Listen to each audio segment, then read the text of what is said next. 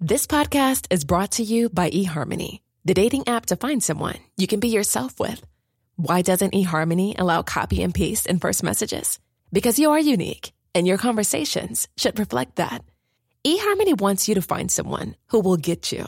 How are you going to know who gets you? If people send you the same generic conversation starters, they message everyone else.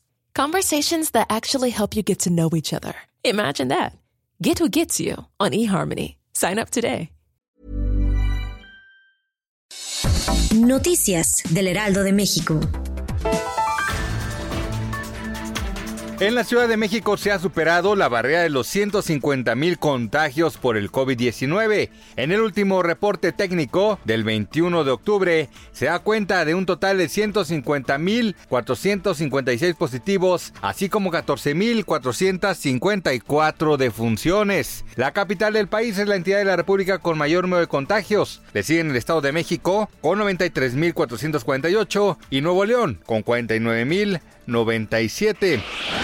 La clave única de población y registro servirá para validar la identidad de un detenido por alguna autoridad de seguridad o procuración de justicia, así como saber el sitio en que se encuentra asegurado el infractor. Las Secretarías de Gobernación y de Seguridad y Protección Ciudadana firmaron un convenio de colaboración para que el Registro Nacional de Población e Identidad valide por medio de la CURP los datos de las personas cuyos nombres integran el Registro Nacional de Detenciones.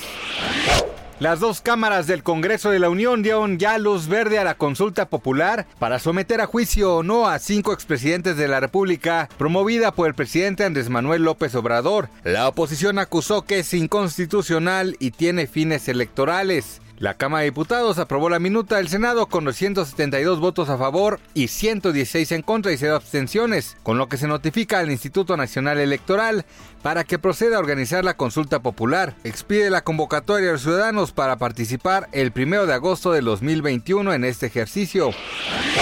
Este jueves el delantero portugués Cristiano Ronaldo volvió a dar positivo a COVID-19 luego de haberse realizado una nueva prueba, por lo que podría estar ausente en el partido de la próxima semana de Champions League en contra del Barcelona en su reencuentro con Messi en la cancha. El goleador de la Juventus se habría contagiado durante la concentración con la selección de Portugal, al igual que otros de sus compañeros, quienes tuvieron que ser retirados para someterse a cuarentena. Noticias del Heraldo de México.